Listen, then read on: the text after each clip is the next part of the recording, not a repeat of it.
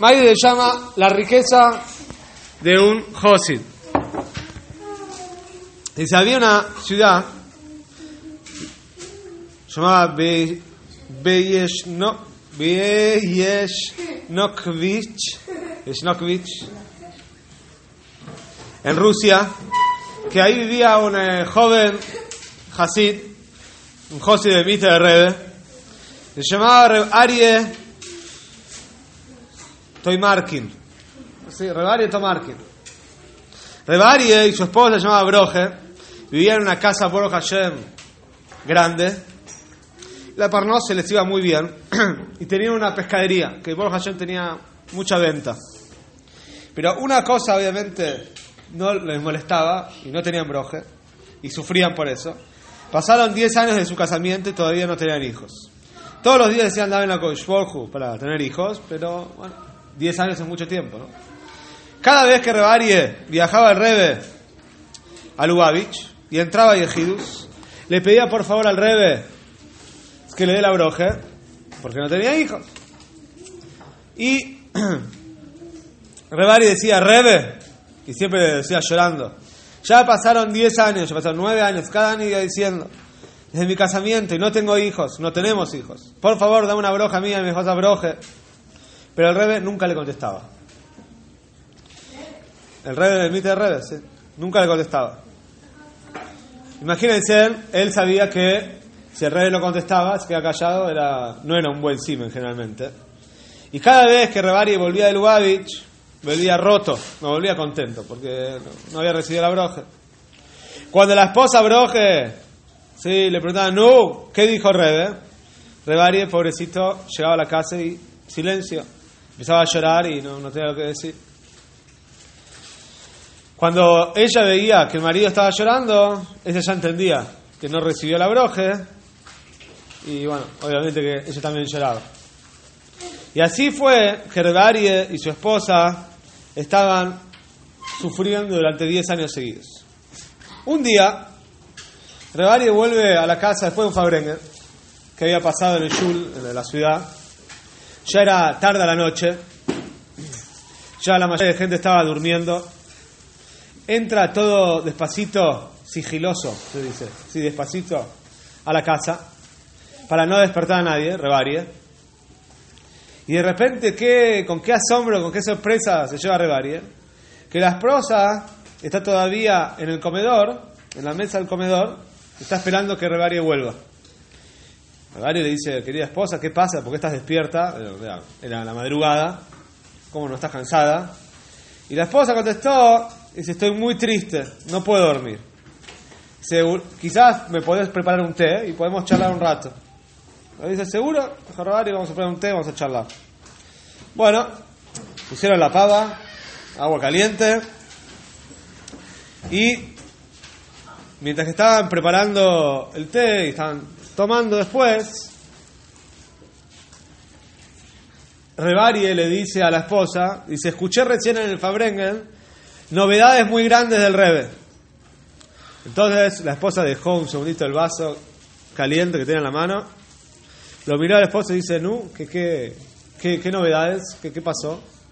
Entonces Rebarie le dijo a la esposa así, el Rebe mandó una carta a esta ciudad, a varias ciudades, pero también a esa ciudad donde vivía Rebarie, y propuso que los Hasidim abandonen sus negocios, abandonen su vida en las ciudades y se vayan a vivir al campo a una ciudad llamada Gerson, que era un lugar de campo. El mito de Rebe quería, le gustaba mucho que los Hasidim vivan del campo que vivan de su trabajo con las manos y puedan estudiar Toire, tengan tiempo para estudiar Toire. Eso fue todo un plan que hizo el mito de Rebe que funcionó. Mucha gente se fue. Ahora vamos a ver, este semana dice cuenta sobre esto. Bueno, entonces la mujer preguntó, y decime, el Mite Rebe, ¿qué, ¿qué, trabajo ofrece? Si nos vamos a ir de acá, ¿qué, qué, qué podríamos trabajar? El Rebari contó, se Rebe quiere que los Hasidim sean campesinos, ¿sí? como los hijos de Jacob. Quieren que crezca, que, que críen vacas, ovejas, ¿sí? que sean pastores. y que ganen dinero de su trabajo, también que tengan huertas, imagino, obviamente, frutas, verduras. Bueno, y el Mashpia en el Fabreguén contó que el Mite de Rebe habló con un político importante ahí de Gerson y lograron darle al Mite de Rebe todo un espacio de tierra muy grande, varias hectáreas, muchos kilómetros, para que los Hasid se puedan ir a vivir a Gerson. Entonces la mujer le preguntó, decime, ¿y qué dijeron los Hasidim en el? ¿Se quieren ir o no se quieren ir? ¿Se quieren ir al campo o no? Entonces Rebari dijo, no me parece, dijo Rebari. no me parece que los Hasim se quieran ir de todo lo que tienen acá en la ciudad al campo. ¿Sí? Es una vida muy diferente vivir en el campo que vivir en la ciudad. Entonces Rebari trató de desviar la conversación, dijo, no, a ver si el agua ya está caliente. Y mientras que estaban siguiendo tomando el té, entonces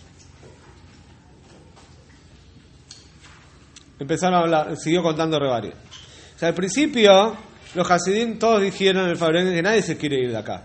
Porque están cómodos, obviamente. Están, ya tienen la, vida acá, la casa acá. Entonces, ella preguntó y decide por qué, qué, cuáles son los motivos que dijeron los Hasidim. Uno, aparte del motivo que estaban cómodos, obviamente era más fácil, se no quieren, principalmente ¿por qué? Porque Gerson era un lugar que quedaba muy lejos de Lubavitch, no era cercano. Y ellos tienen miedo de que si van a, ir a vivir, si van a ir a vivir en un lugar tan lejos de Lubavitch, no lo van a ver nunca al Rebe, al Rebe. nunca lo van a poder ver, está tan lejos. Y decime, dijo la esposa, y al final, ¿qué decidieron? Porque Fabrén era un tipo una reunión. Tenían que decidir qué iban a hacer. Pero le dijo, al final, el Mashpia de la que le contó que el Mitter de Rebe prometió, dijo, que va a ir a visitar todos los años a los Hasid de Gerson. O sea que si la gente se va a vivir allá, el Mite Rebe prometió que él va a ir todos los años, va a ir a visitar. Cuando los Hasidim escucharon esto, muchas familias decidieron entonces que van a hacer lo que la Viroe, lo que pidió el Mite de irse a vivir al campo a Gerson. Ah, y preguntó la mujer, Broje, a Ariel Oye, sí, ¿vos qué decidiste? ¿Nos vamos o no nos vamos? ¿Qué, qué te parece? Entonces Rebari dijo, la verdad, yo no decidí todavía. Dice, obviamente, antes de decidir, te quería preguntar a vos. Dijo, no, es que el hombre puede decidir, la mujer no. Tienen que decidir juntos. Se van a ir a otro lugar. Entonces, la esposa Broje dijo, yo pienso que tenemos que escuchar al Rebe. Y si el Rebe dice que quiere ir al, campo, a Gerson, hay que ir al campo. Que eso es lo que el Rebe quiere. Punto. Rebari se quedó muy contento de la decisión de la esposa, porque Rebari también quería ir, porque quería hacer lo que Rebari pidió. Y yo también pensé eso, y bueno, Hashem, estoy contento que vos eh, pensás lo mismo. Bueno, medio año después, porque no es que uno puede dejar toda la vida en un segundo, ¿no? Medio año después, después que todos los Hasidim vendieron sus casas, sus negocios, entonces los Hasidim abandonaron la ciudad de Yashkovich y salieron en el camino a Gerson. Y en el viaje también estaba Rebarie con su esposa Proje. Mientras que estaban viajando, pasaron por Lubavitch. Estaba de paso, parece. ¿Pasaron o no? Fueron a visitar a Almite Red antes de irse a vivir a Gerson. Para recibir la broje, ¿no? Que tengan una buena vida allá. Y por cuanto que el rey estaba súper contento con los Hasid que lo escucharon, que se iban a vivir ahí a Gerson, entonces le dijo a todos que cada uno y uno va a tener Yehidus especial con él. Se dijo el Mr. Cada uno tiene derecho a entrar y hablar conmigo en privado. Yehidus. Cuando Rebarie entró al cuarto, le agarró mucho así, miedo, le agarró impresión.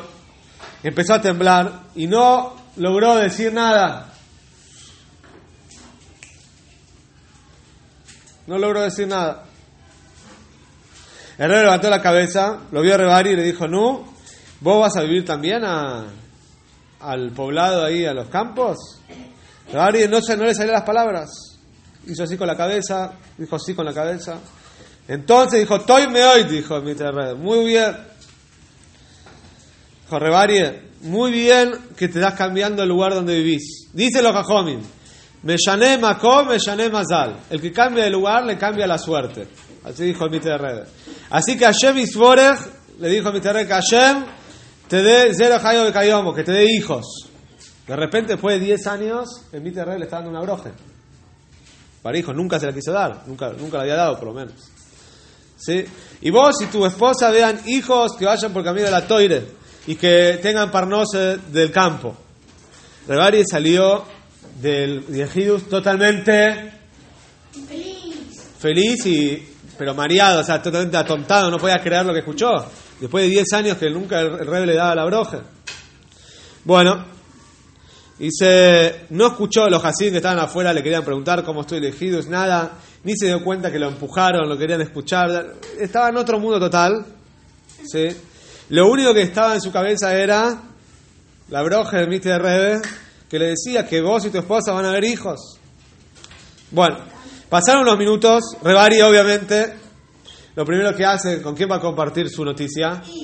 Con la esposa, muy bien, salió corriendo por Lubavitch, por las calles de Lubavitch, salió corriendo al hotel donde estaba parando, a la posada donde estaban durmiendo con la esposa, y entró corriendo y dijo, nos dio una broje, nos dio una broje. Sí, todo así, emocionado. Rebari y la esposa empezaron a llorar, obviamente era un llanto de alegría, y con mucha, mucha alegría eh, siguieron el camino, siguieron la caravana, siguió viaje hasta Gerson. La verdad es que Hashem cumplió la broje de Mr. Rebe. Rebari y la esposa tuvieron varios hijos, no tuvieron uno, tuvieron algunos hijos. No dice cuántos, pero tuvo varios hijos. La Parnose Boro Hashem, que decía muy bien con la pescadería, ahora le fue muy bien con el campo. También no, tuvo, no tuvieron problemas de Parnose. Y los hijos de Rebarie eran chicos sanos, un cuerpo sano.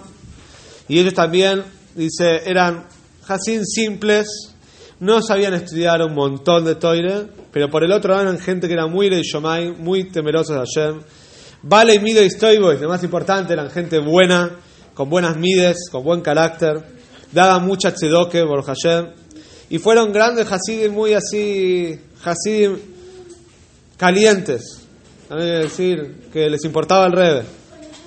Bueno, uno de los hijos de Rebarie se llamaba Abro.